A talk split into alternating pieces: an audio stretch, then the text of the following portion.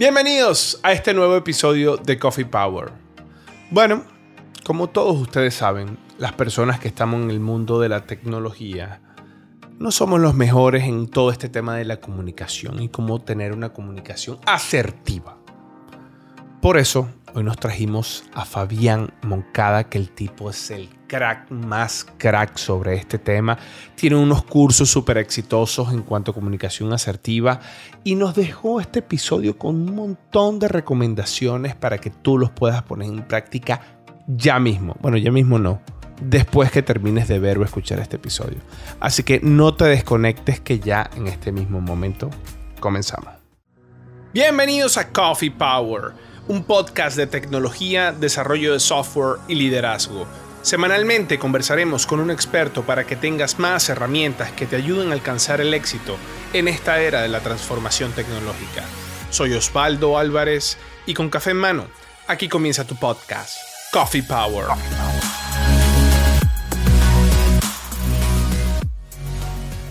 Don Fabián, ¿cómo estás? Oswald, ¿qué más? ¿Cómo estás? Muchas gracias por la invitación, amigo. ¿Qué tal todo? No, hermano, todo muy bien. Aquí encantado de tenerte, a que nos enseñes a comunicarnos un poco mejor. Buenísimo, gracias por la invitación. No, hermano, un placer. Tú sabes que, justo te lo iba a decir, nosotros en el área de tecnología, una de las cosas que más nos cuesta es esta, comunicarnos efectivamente. Yo no sé por qué, yo no sé si es porque estamos tanto tiempo trabajando en una computadora y es un trabajo un poco más individual y nuestra formación es un poco más matemática y no nos forman con esa, pero, ¿sabes? Lo escucho demasiado. Mucha gente tiene esa falencia. ¿Qué crees tú que puede estar pasando ahí? Mm, bueno, principalmente lo que acabaste de decir es, la categoría, ¿no? La categoría es mucho más técnica y, la programación es un trabajo, wow, es duro, no es para cualquiera. Y entonces siempre estás como hablando ese término técnico y a la hora de humanizar no, no hay como un buen canal, ¿no? O sea, ¿cómo hago para explicar algo supremamente técnico, esos códigos enredadísimos en, lenguaje humano? Eh, yo digo que esa es la principal en este, en este rubro, pero en todas las categorías yo creo que se da un problema muy básico y es algo que a la hora de la verdad nos enseñaron en el colegio, en la escuela, en la secundaria lo repitieron y era algo, algo muy, muy básico y eso es lo que genera de principal el problema de comunicación. Me gustaría hablar, decirte sobre eso, ¿sí? Fíjate una cosa. Vamos a recapitular algo que aprendimos de niños. Y en el colegio nos enseñaron, en el colegio, en la escuela, en la secundaria, nos enseñaron los componentes básicos de la comunicación. ¿Tú lo recuerdas? Eran cuatro. Era el emisor, el mensaje, el canal, el receptor. Esos cuatro, enseñados en el colegio, no necesitamos aprenderlo en otro lado. De niños lo, lo aprendimos. Sucede que mirar eso es importantísimo y es lo que más digo yo en las charlas sobre comunicación chicos, no busquen una solución afuera cuando la solución está dentro y la tenemos desde hace rato. Entonces, yo digo que la cosita es por acá. Me gustaría mostrarte algo, decirte alto. Sucede que cada uno de esos puntos de, la comunicación básica, esos componentes que es el emisor, el mensaje, el canal y el receptor, cada, cada parte de ellos es lo que complementa un porcentaje para hacer una comunicación completamente fluida, que me entiendan y que la gente quede grabado lo que yo le dije. Entonces, fíjate que empezando por el emisor, que es quien envía el mensaje, hay muchos problemas. Por ejemplo, así rápido que recuerde uno, te doy uno.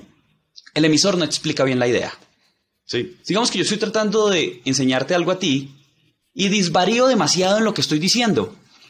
Entonces empiezo con una parte, hablo de otra, eh, eh, me pierdo, eh, que era lo que estaba diciendo. Entonces, en esas dispersiones del emisor, la persona que me recibe también le llegan a esa dispersión. Y de un momento a otro dice, uy, no te entiendo. Entonces, mira, el mayor error, el primer y más grande error del emisor es que no explica bien. Ahora, el segundo es el mensaje. ¿Y qué es el mensaje? Lo que yo estoy explicando. Entonces, cuando yo estoy agarrando y estoy tratando de, comunicarme contigo y te voy a mandar un mensaje, vamos a tener cuenta una cantidad de cosas. Por ejemplo, tú y yo somos de nacionalidades diferentes y vivimos en ciudades diferentes y convivimos con situaciones diferentes. Debo tener eso en cuenta mucho cuando te envío un mensaje. Porque si yo utilizara, por ejemplo, en el mensaje palabras muy tradicionales, lo que conocemos como barbarismos, en Colombia, tú no me los vas a entender. De pronto, por lo global de la palabra, tú me entenderías que yo te dijera parce, ¿sí? Que ya entiendes que es una frase colombiana muy amigable, muy informal, pero si yo utilizara otros términos, tú no me vas a entender. Entonces yo te voy a decir, pues agarramos esta cosa y miramos a ver qué hacemos con el bicho. Y tú pero perdón, perdón, ¿tú de qué me estás hablando? Pues me puse a deformar la frase, no fui claro entendiendo qué es lo que es claro para ti. Y listo, el mensaje se perdió. ¿Por qué? Porque iba completamente distorsionado con una cantidad de mensajes que no tenía por qué decir. Pero ojo, ¿por dónde viaja el mensaje? Por un canal. Entonces, imagínate en este momento, esto, esto es muy social, esto es muy, muy de nuestra, de nuestra cotidianidad, mandar un mensaje de audio por WhatsApp. Fíjate eso. Imagínate que yo te estoy mandando un mensaje por WhatsApp y te lo mando desde la calle. Dime. De, esos de cinco minutos que te da miedo apretar play. Eso es una cosa. Eso, eso, eso, eso es una cosa. Dice, ¿cómo me vas a mandar un mensaje de cinco minutos? ¿Sí? Porque son muy pesados y muy difíciles de digerir. Bien. Entonces, eso es una. Otra, por ejemplo, una muy fácil. Digamos que yo estoy en la calle, te mando un audio y tengo demasiada distorsión, carros, sirenas, pitos, gritos, y yo te trato de mandar un mensaje. Pero porfa, pilas, pilas ahí para que me ayudes con eso. El mensaje tiene... El canal no transmite bien el mensaje. El, WhatsApp te tiene la posibilidad de texto y de audio y tú, y tú decidiste utilizar voz cuando el canal en ese momento, en esa situación, en ese lugar, no transmite bien. Entonces, ese es un problema. ¿Cuál es la solución? Escribirte. Hay mucho ruido afuera. Me queda más fácil escribirte. Entonces el canal no transmite adecuadamente el mensaje. Por lo tanto, en el receptor, el receptor posee obstáculos. Obstáculos que yo, el emisor, le mandé. Le mandé el ruido del carro, la gente hablando, los pitos, la sirena. Muy bien. Y eso es, es fallosísimo. Pero lo peor de todo es cuando, cuando, cuando a la persona que le vas a hablar no le interesa lo que estás hablando. Entonces, eso que acabamos de hablar es lo que uno primero tiene que medir a la hora de comunicar. Yo quiero que esta chica me ponga atención porque le estoy hablando. Mira a ver bien qué le estás diciendo, por dónde se lo estás diciendo, cómo se lo estás diciendo y sobre todo si ella le interesa lo que estás diciendo. Doy un ejemplo lo más social posible. Imagínate, estoy en un bar y quiero caerle a una chica. Bien, vamos. Mide todo eso y ahí midas, ahí, ahí sabrás, perdón, si vas bien o vas mal.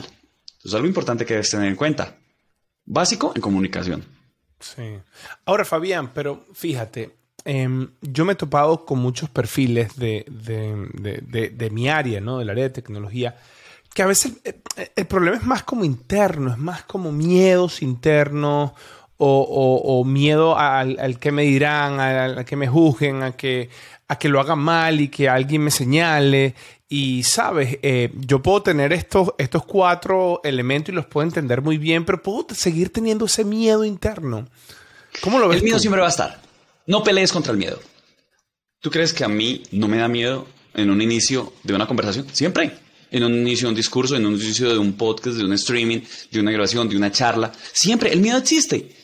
El día que a mí me empezó a funcionar, a funcionar, perdón, poder comunicar de manera efectiva fue porque me di cuenta de que el miedo está y que no se va a ir, que es normal. Y sobre todo es que socialmente nos metieron en la cabeza de que el miedo es malo. Y eso falla y eso no creas. El poder de la palabra es tremendo y si uno se deja escribir las cosas, uno queda escrito con ellas y eso, y eso no tiene solución. ¿Cómo se soluciona el miedo? Primero enfrentándolo, sabiendo que, que es positivo. Además, el miedo, si te das cuenta, desde otro punto de vista, el miedo es un, es un amigo natural que nosotros tenemos. El miedo te dice cuando vas bien y el miedo te dice cuando vas mal. Imagínate caminar en la calle tarde en la noche y vas a cruzar por una calle y está completamente oscura. Ahí aparece ese mensaje del miedo diciéndote, Fabián, ojo, cuidado por ahí, no deberías pasar.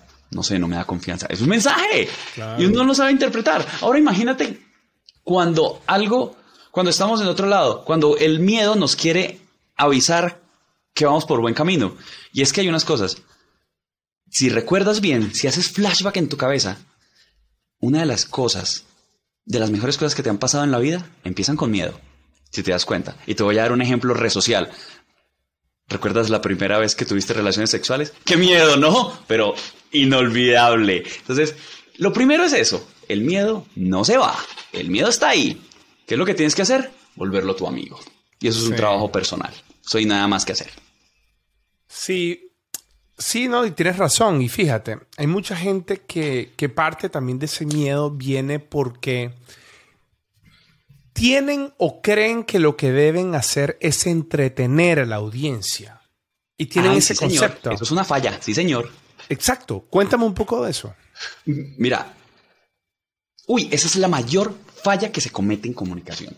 Así sea para hablarle a una persona, a 10, a un auditorio entero, creer que uno tiene que entretenerlos es la falla de todo. Empezaste mal. mal. O sea, una cosa es agarrar tres naranjas y empezar a hacer malabares. Eso encanta al niño y al viejo. Pero la cosa es que más que entretener, cuando tú te vas a comunicar, tienes que ser más acertado en lo que comunicas. Claro. Es decir, todo, no todo es relevante. Y muchas veces uno quiere dar mucho de sí, mostrar esto, mostrar lo otro, hablar de esto, hablar de lo otro, como para uno entretener a la audiencia y esperar que la audiencia diga, wow, ¿cómo sabe? No, por ahí no es el camino, por ahí no es, no es, no es, eso es una falla enorme. Más que entretener, hay que ser acertado con lo que dice. ¿Cómo, cómo, cómo sé eso? Primero porque no todo es relevante. O sea, no todo lo que tú vayas a decir tiene que venir en el mismo nivel de importancia. Es una frase buena. Fíjate algo que a nosotros nos enseñaron también en, la escuela, cuando éramos niños. ¿Cómo es la, la organización narrativa básica? Inicio, nudo y desenlace. Eso no lo enseñaron. Así que cuando uno va a empezar a hablar y no jerarquiza la información, eso se vuelve un completo desorden en el cual haces que la persona también que te está escuchando se enrede, se enrede mentalmente y diga, uy, sabes que no te estoy entendiendo, estás hablando tanto de nada, tanto de todo y de nada que no te entiendo. Así que lo primerito que uno tiene que hacer es concentrarse en lo que la gente vino a escuchar. Si vamos a hablar de mascotas, pero vamos a hablar de perritos, vamos a hablar de perritos. no de gatos, de búhos, de pájaros, de caballos, no, de perritos. Pero si yo estoy veniendo a hablar de perritos y vienen a hablarme de gatos, no, pues sí, los gatos son bonitos, pero venimos a hablar de perritos. ¿sí? Y cuando voy a hablar de perritos, tienen que jerarquizarlo. Inicio, nudo desenlace. Por ejemplo, te hago un ejemplo aquí rápido, ya que estamos hablando de perritos. Mm. Inicio. Hola señores, muchas gracias por estar aquí, gracias por estar en nuestro primer convenio de perritos y vamos a hablar de lo bonito que son los perritos, de cómo cuidar perritos y de qué se debe hacer para que crezcan sanos. Comencemos. Primero, voy a hablarte de perritos, de cuáles son los más bonitos y de cómo, cómo cuidarlos para que crezcan sanos. ¿Bien? Y listo, ya lo hablé. Es ese, fíjate que empecé inicio, nudo. Voy en el nudo, ¿cierto? Voy en el nudo. El desenlace. En conclusión, esto lo debemos aplicar y debemos tener en cuenta que no todos los perritos se comportan de la misma manera. Así que cuando vean cambios, busquen a un veterinario. Muchas gracias por venir. Nos vemos en una próxima misión. Pum, cerré. ¿Sí viste? Jerarquicé la información en algo básico, inicio, nudo y desenlace. Y de esa manera el mensaje me salió fluidito. Y no, los, y no, me, no me esforcé en entretenerlos, porque ellos estaban interesados en lo que yo les dije. ¿Sabes por qué? ¿Porque lo dije yo? No, porque era lo que querían escuchar. Fui concreto, bien. Ahora, Fabián, ah, cuando estábamos haciendo este episodio, preparaste y preparamos juntos cinco tips, cinco recomendaciones que le vamos a dar acá a nuestra audiencia de tecnología, que son cinco recomendaciones para que usted en su carrera pueda tener una comunicación más efectiva. Y bueno, los cinco tips son para mí también, porque yo a veces también me enredo, Fabián. A veces aquí yo me enredo. Y a veces es que estoy en la mañana, estoy hablando en inglés con la gente, después me vengo, hermano, y tengo un sancocho en la cabeza. Bueno, ni, te lo quiero, ni te lo quiero decir. Eh, eh, eh, es como, como tú decías, inicio, nudo, nudo, nudo, nudo, nudo y desenlace. Y ahí me quedé, ahí se me fue el día, se me fue la cosa. Así que bueno, Fabián, aquí te dejo todo el micrófono para que tú por favor nos ayudes en esas cinco recomendaciones. Y es lo que te digo, enfócate en nosotros que somos estos perfiles un poco más introvertidos, que, estamos hablando con un computador todos los días y que necesitamos poder comunicar nuestras ideas a, personas de, que manejan el producto, a stakeholders que representan el negocio. Eh, y bueno, ayúdanos, ayúdanos y danos recomendaciones. Bueno, bueno, me parece genial. Unas cinco recomendaciones. Vamos a empezar, vamos a continuar por donde comenzamos. por algo que tú me dijiste que me parece supremamente importante, y es el miedo, ¿sí? Entonces, ah, concluimos que el miedo es inevitable, el miedo existe, ¿sí? Hay que hacerlo amigo. Sería, sería muy bueno empezar estos cinco tips haciendo, mostrándoles cómo te haces el miedo tu aliado para que cuando vayas a hablar no haya pérdidas. Me dijiste que ahorita que hay veces que estás en inicio, nudo, nudo, nudo, nudo. No te culpo, a mí también me pasa. a todos nos pasa. O sea, es, esperar la perfección es, es, una falla enorme. No existe, ¿sí? Lo excelente es enemigo de la perfección. Entonces, puedes cometer errores, puedes naturalizarlo, pero sobre todo tienes que humanizarlo. La manera, manera más efectiva de hablar no es de la manera técnica, es de la manera humana. ¿Sabes por qué? Porque un humano me está escuchando. Y mucho antes de ser un profesional, un técnico, un abogado, un médico, un programador, eres humano. Y si yo te explico las cosas de la manera más humana posible, no tengo pierde. Y eso en comunicación lo llaman el storytelling. ¿Qué es lo que pasa con el storytelling? Lo pueden googlear. ¿Qué es un storytelling? Vengan, yo les explico primero. Pero este, que viene siendo, este viene siendo el tip número uno o, no, este es el tip que me, da, me da salida para los cinco. Listo, este, es, este el intro que me da la salida para los cinco tips. Perfecto. Buenísimo. Entonces, ¿qué pasa con el storytelling? El storytelling es una manera de contarlo de la manera más humana posible. Así de simple, ¿sí? Entonces, cuando vas a utilizar el tipo de estrategia de contar historias, en vez de contar situaciones técnicas, es más digerible para aquellas personas que en su momento les tienes que hablar de algo tan técnico como lo que haces, pero no tienen el conocimiento técnico que tienes para entenderte. ¿Bien? Entonces, por ejemplo, explícale responsive a un cliente. Dice, hey, vamos a hacer, voy a enseñar tu página web y también esa página web es responsive. ¿Qué es eso? ¿Sí? Si yo te lo digo así, no me entiendes. Pero si yo agarro y digo, mira, lo que pasa con el responsive, que una cosa es como tú ves tu página web en tu computador, en tu laptop, y otra es como se ve en el celular. Muchas veces el celular, si no se hace que la página sea responsive, se va a ver mal, porque las páginas por lo general son horizontales. Pero como yo te la voy a programar, te la voy a convertir para que la puedas ver en modo vertical organizadito en tu celular y puedas navegar y encontrar toda la información que buscas. ¿Sí viste? Entonces, convertí un, tema técnico y lo humanicé. Bien, esas cosas son las importantes. El storytelling. Toda la sombrilla es cuenta una historia. ¿Y cómo hago para contar una historia? Ahí vienen los cinco tips. El primero es, y eso es importantísimo, practica tu discurso. Primero, practica tu discurso. Oye, e, e, es, que, es que tú puedes, es que tú puedes, este, eh, puedes ser muy hábil y muy conocedor del tema, pero practícalo. Claro. Porque no todos los entornos, el, porque hay tres cosas, el momento, la ocasión y el lugar no son, el mismo, no son la misma plaza. Entonces, una cosa es hablar en un auditorio donde, por ejemplo, no tiene micrófono, entonces tienes que alzar la voz. Entonces, ¿qué pasa ahí? Si alzo la voz, entonces empiezo a hablar como si estuviera vendiendo algo en, en la calle, ¿sí? Entonces, uy, tengo ese problema. ¿Cómo lo resuelvo? Bueno, voy a practicar a ver cómo puedo modular mi voz para que me escuchen porque no tengo micrófono. ¿Sí me entiendes? Lo principal de practicar el discurso es porque te enfrentas a tu miedo. Y practicar al discurso es agarrar y verse a la cámara. Pero como no tienes cámara, entonces tranqui, todas las casas, en todas las que he visitado y la mía propia, hay un espejo. Y el espejo es tu mejor amigo en ese momento. Así que practica tu discurso. Practícalo. Hola, hola, ¿cómo están? Muchas gracias. Mi nombre es Fabián. Eh, vengo hoy a comentarles y hablarles un poquito de comunicación efectiva. Listo. Entonces, ya eso vas, vas puliendo punto tras punto y cuando vayas vas a tener una gran seguridad. ¿Por qué?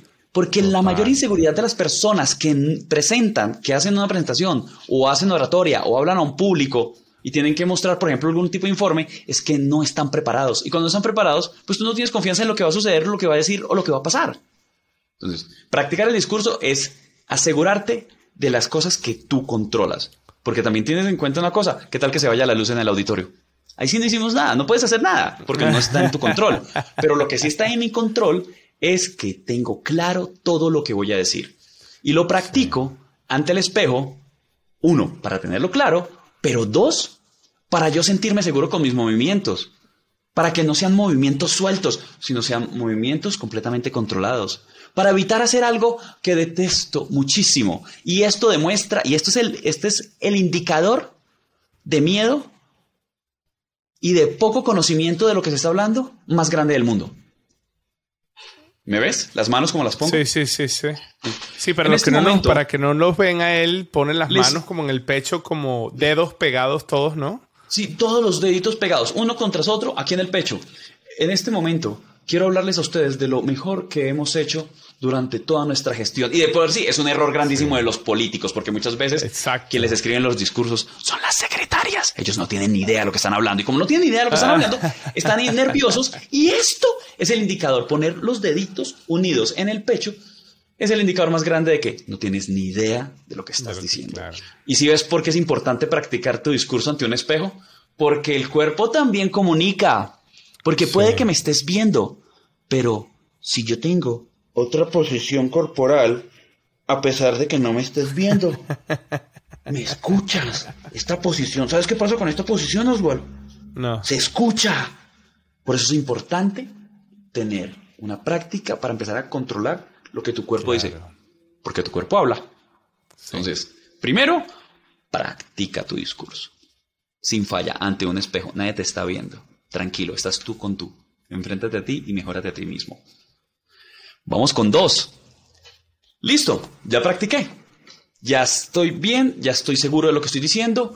He mejorado mis movimientos corporales. A veces todas las personas tienen un tic. Por ejemplo, en mi caso, yo tengo un tic en este brazo. Hago mucho esto. Y cuando lo practico, evito que el hombro derecho se me suba tanto, porque ese es un tic que tengo. Pero como lo practico contra el espejo, desaparece. Sí. ¿Sí me entiendes? Entonces, Haberlo practicado el discurso contra el espejo me da bien. Ahora tengo que controlarme emocionalmente. ¿Por qué? Porque todas las personas hablan de manera diferente y se comunican de manera diferente.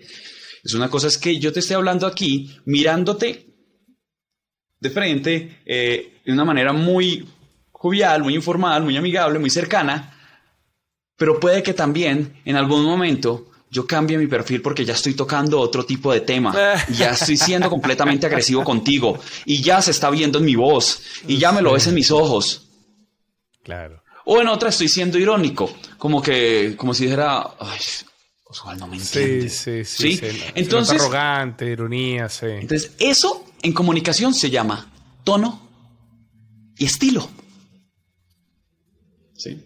Y eso es importantísimo porque eso cambia toda la manera en que la persona que te está viendo recibe el mensaje. Puede que listo, check, la persona está, está escuchando por voluntad propia, así que está interesada en lo que dices. Check, buenísimo, ya hay una parte de su atención. Pero, si yo llego a comunicar en una frecuencia emocional que lo choque a él, lo perdí. Perdí su atención, perdí su interés y sobre todo, me gané un enemigo. Eso pasa. Porque ahora hay que entender una cosa, uno no todos los días está el mismo genio, hay cosas pasan, el mundo no está escrito.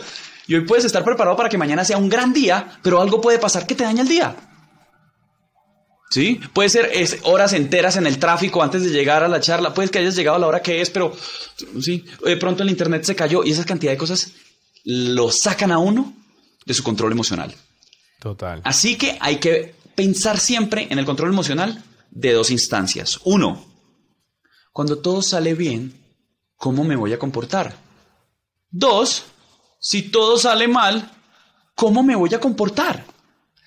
La, mayor falla del, control emocional es cuando todo sale mal, porque es inesperado. ¿sí? Pero que lo pienses, tienes mil pasos adelante. Por ejemplo, por ejemplo, una cosa que más veo en las personas cuando transmiten, ahora en este, en este entorno que se ha vuelto tan digital, una falla es el Internet. Muchas veces tú vienes con toda la intención, tienes un buen Internet en el lugar que trabajas o vives, pero eso a veces falla.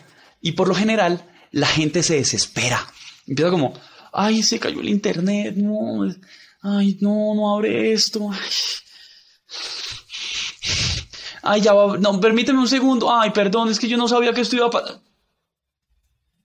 Te saliste de control, fuera control emocional. ¿Sí? Toda la situación te llevó. Que a mí me ha pasado, me ha pasado mil veces. ¿Y qué sucede? Hay que resolver. Una de las maneras que yo más rápido resuelvo es, permítanme un segundo que ya restablezco la, la atención. Me pido disculpas, el internet está fallando, pero ya mismo doy una solución.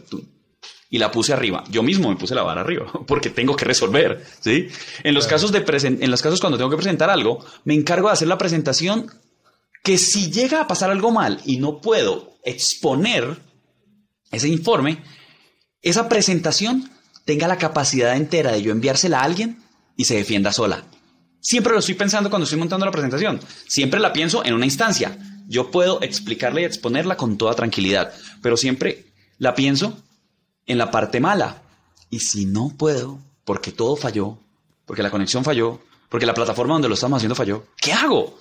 La única sería, tranquilos, yo les voy a enviar la presentación, y la hice pensando en que se defienda sola por si algo malo pasa. Si ves, control, control emocional. Y eso dice mucho de ti. Dice mucho a favor. Dice, no, ¿qué pasó con la presentación ayer? No, pues el internet estaba malo, no se pudimos conectar, pero nos hizo llegar la presentación de todos y está bien explicado, lo entendí. ¿Sí me entiendes? Diste un punto muy adelante. Eso nos lleva al tercer tip, manejo de público. Y el manejo de público es el manejo de crisis. No sonreír y saludar. No estamos en un reinado. Saluda, hola. No, no, no, no, no, no. Estamos hablando de verdad. Manejo del público es manejo de crisis. Porque por lo general siempre hay un muro. Siempre adelante entre la gente hay un muro. Una de las cosas que se debe hacer y, es, y se ha convertido en un chiste y en un mito urbano para que te relajes enfrente de muchas personas, imagina la desnuda. Eso hasta los Simpson han sacado chiste de eso. Eso no es verdad, ¿sí? No funciona, no funciona. Otra que dicen muchos, y eso me parece gravísimo de personas que dicen que son coach de charlas y comunicación y no sé qué, mil ideas para vender. Dicen, mira, cuando no puedas con tu público porque tu público de pronto te está, te está siendo, te está generando miedo y sientes que no hay empatía y que de pronto te está sugestionando, mira para el fondo. La gente pensará que le estás hablando. Mira por allá, al fondo, perdidamente. Olvídate que están ellos y sigue tu presentación. Falso. Falso, falsísimo. El truco es uno solo. Conectarte con ellos. Y tienes tres modos de conectarte. Uno, me estoy conectando contigo porque te estoy mirando. Dos, me estoy conectando contigo porque te estoy hablando. Y tres, porque mi cuerpo no está generando ningún rechazo ante ti que me estás escuchando. ¿Sí me entiendes? Tienes esos tres canales. Entonces, haz, conexión visual, haz conexión emocional, haz conexión corporal. Que la, que la persona que te esté hablando sepa que quieres estar ahí. Utilicemos un ejemplo social. A ver, imagínate que invitas a salir una chica que no quiere salir contigo. Pasan las tres cosas no hay conexión visual, no hay interés en el tema que se esté charlando y sobre todo el cuerpo de ella mira el reloj, se cruza de brazos, se acerca, como que te mira y te sonríe, como que mm, sí, sigue hablando, mm". como que empieza a mover la pierna, como que se rasca, como que no quiero estar aquí, ¿sí me entiendes? Entonces, el manejo del público se basa primero en la conexión y segundo en el manejo de la, de crisis.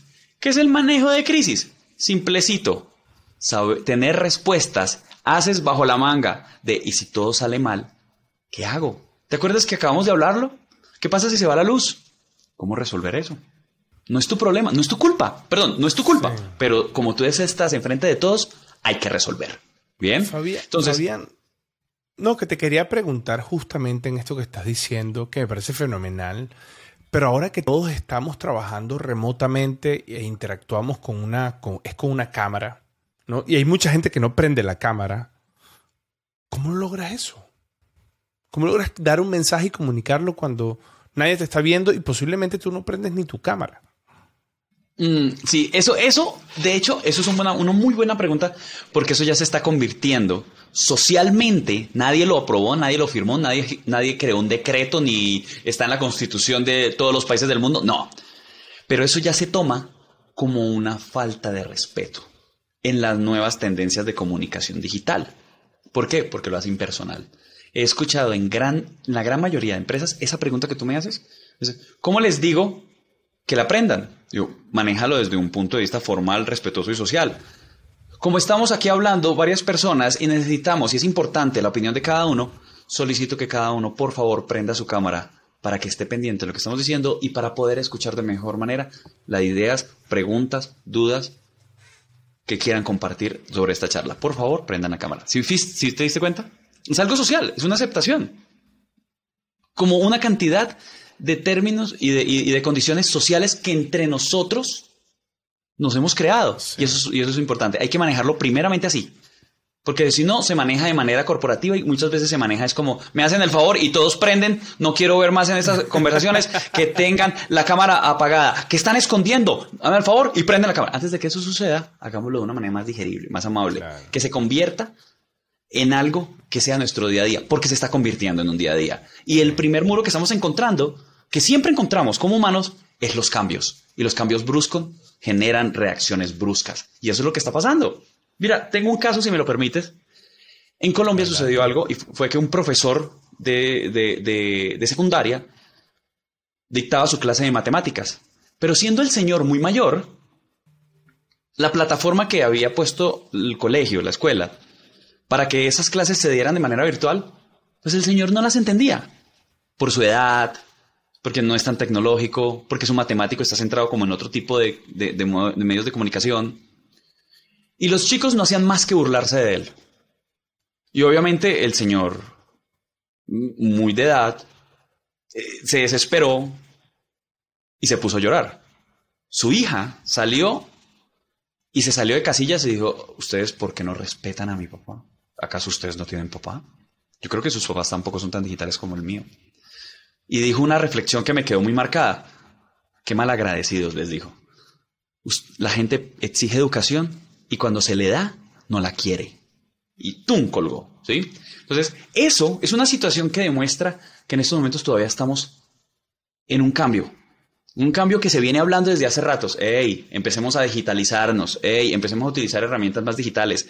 Y en, y en pleno 2020, cuando se soltó la pandemia en furia, muchas empresas empezaron a llamar, ¡Ey! Ahora sí necesito una página web. ¡Ey! Necesito empezar a vender. ¡Ey! Necesito redes. ¡Ey! Necesito...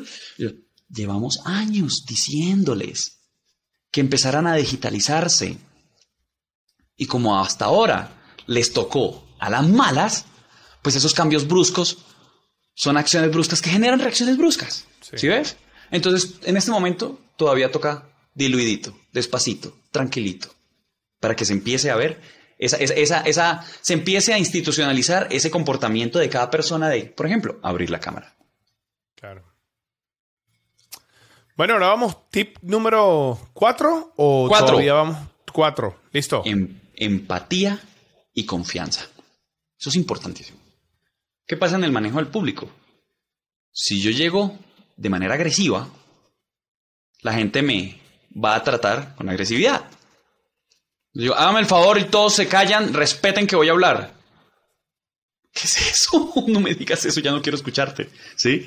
Pero si yo llego a, entender su situación, a dar confianza, todo lo que yo les diga va a ser recibido con mucha fluidez. La empatía y confianza se basa en una sola cosa. Necesito decirte las cosas de la manera que, uno, tú me entiendas, dos, ayude a solucionar un problema que tienes.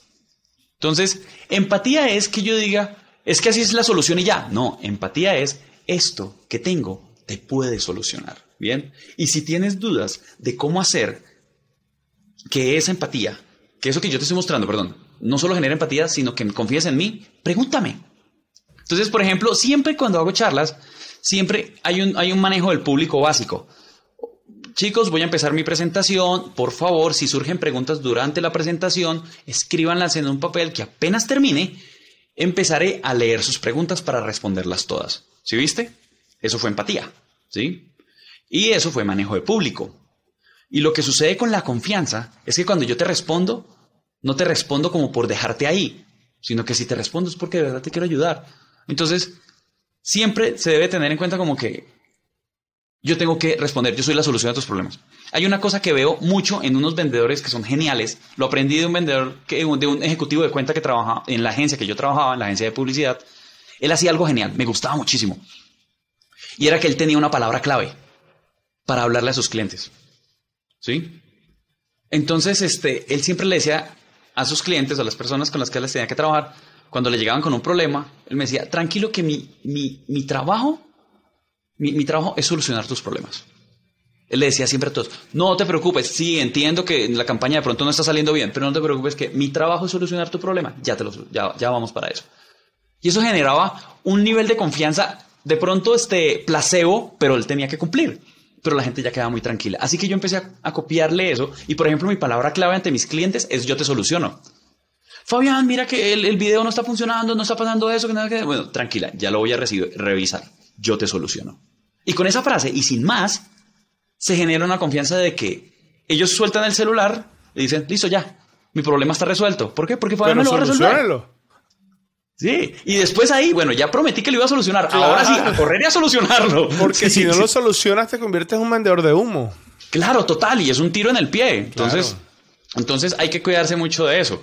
De que si la gente confía en ti, porque tú tienes o le puedes ayudar en solucionar algo, es porque realmente lo eres. De ahí dijiste una frase importante. La gran mayoría de personas que comunican son vendedores de humo y por eso la comunicación siempre se distorsiona. A mí ya me dijeron eso y nunca me cumplieron. Y la gente que sí tiene la capacidad de cumplirte, peca, cae, se vuelve culpable. Bien, por eso es importante este último consejo de una comunicación efectiva. Interactúa. Interactúa, habla con tu público. No eres el único que tiene la, la verdad en la boca. Es más, nadie en este mundo tiene la verdad en la boca. Por eso es importante interactuar y más que resolver preguntas, es generar dinámicas participativas. Eso es importante. ¿Qué son dinámicas eh, eh, participativas? Una interacción de público básica es hacer una pregunta suelta. ¿Alguno de ustedes ha visto un ejemplo como este? Les voy a decir un ejemplo. Tan, tan, tan, tan. Expongo un ejemplo para explicar más fácil un tema. ¿Alguien tiene algún ejemplo similar? Me gustaría escucharlos. Y de pronto alguien levanta la mano y dice, ay, yo tengo uno, ay, buenísimo, cuéntanos. Pues me pasó esto y esto y esto y esto. Genial, sí, claro, mira, esas cosas pasan. ¿Alguien más tiene otro ejemplo? Sí, bueno, no se acerca tanto a este ejemplo. O acuérdate de la empatía. No se acuerda tanto el tema que estamos hablando, pero sí, es, importante tener en cuenta eso, gracias.